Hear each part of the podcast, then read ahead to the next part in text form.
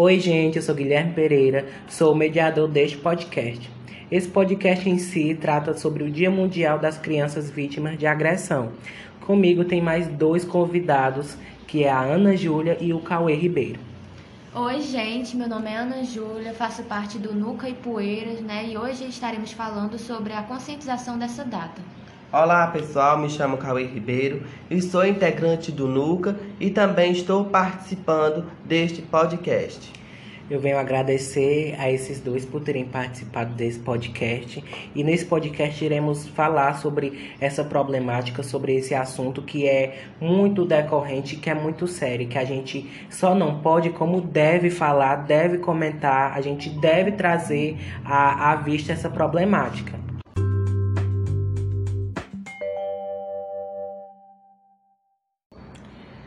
Há um tempo atrás, o plenário aprovou uma lei do menino Bernardo. Mas Guilherme, que lei é essa? Para que serve? Calma, vou te explicar. Essa lei ela estabelece o direito de crianças e adolescentes a serem educados sem uso de castigos físicos, ou seja, sem bater, sem machucar, sem causar traumas na, nas crianças. Vocês que estão aqui comigo, eu tenho uma pergunta para vocês.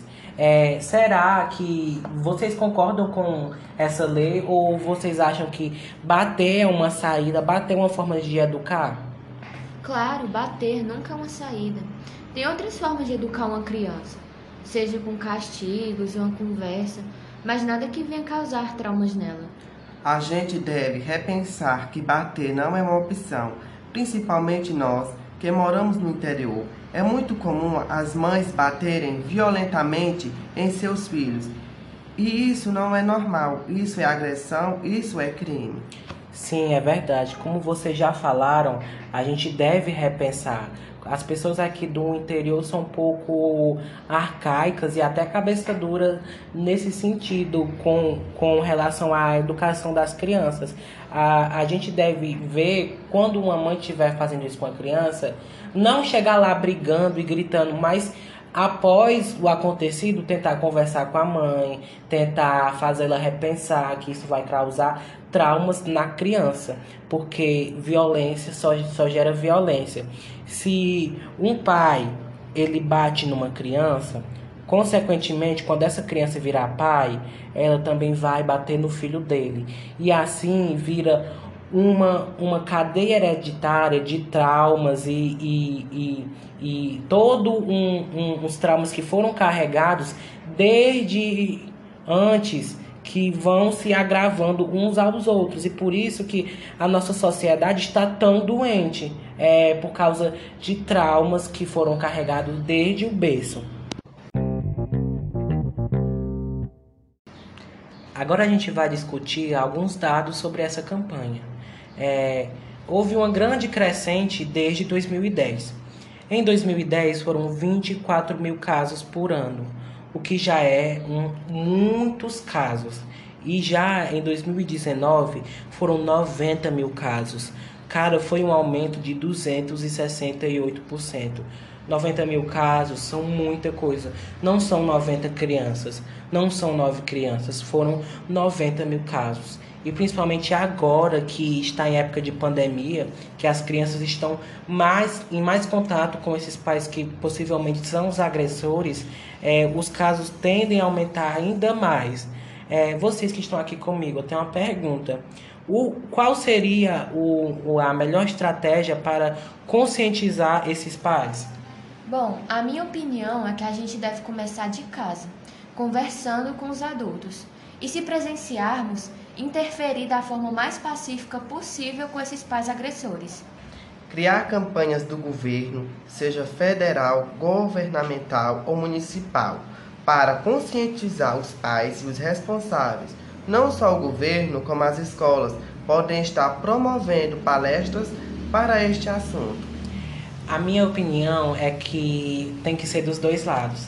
A gente deve começar em casa, mas a gente também tem o dever de cobrar do governo, porque nós somos cidadãos e nós somos humanos e nós temos voz e vez. A gente deve cobrar do governo que há essas campanhas, seja no nosso município, que seja mais perto, na, na nossa, na nossa escola, na nossa casa. A gente deve fazer com que as pessoas elas tenham essa consciência de que é, fazer essas agressões com essas crianças é errado, é crime da cadeia. Então a gente tem que ter essa conscientização da população brasileira.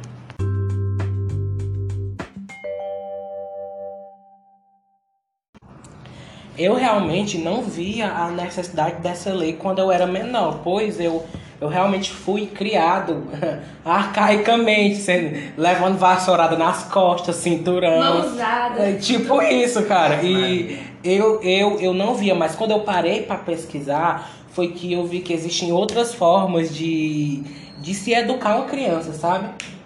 E a gente sabe né, que quando a gente procura mesmo saber das coisas, é importante. Porque eu fui criada desde pequeno, né? Sempre que eu aprontava, tudo que eu via pela minha frente Tu, pra me bater. tudo enquanto eu era uma arma, era um cabo de vassoura, uma prateleira, só, vá, Uma vá. colher de mexer comigo, naquelas colheres de ferro. Mas, por mais que a gente conte até de uma forma engraçada, era dolorido, tá? Porque, É, era porque uma vassourada, filho, a gente nunca esquece. Não. E esse povo de antigamente também só faz as coisas batendo nas pessoas com um cinturão, É. um, um- Isso. um galho de. quebra um galho Um dá- cipó. Cipó, quer dizer, A né? gente pode até também associar os tempos antigos, né? Que tudo era na base do castigo físico mesmo. Isso. Isso, tudo que se acontecia de errado, tudo que era fora das regras.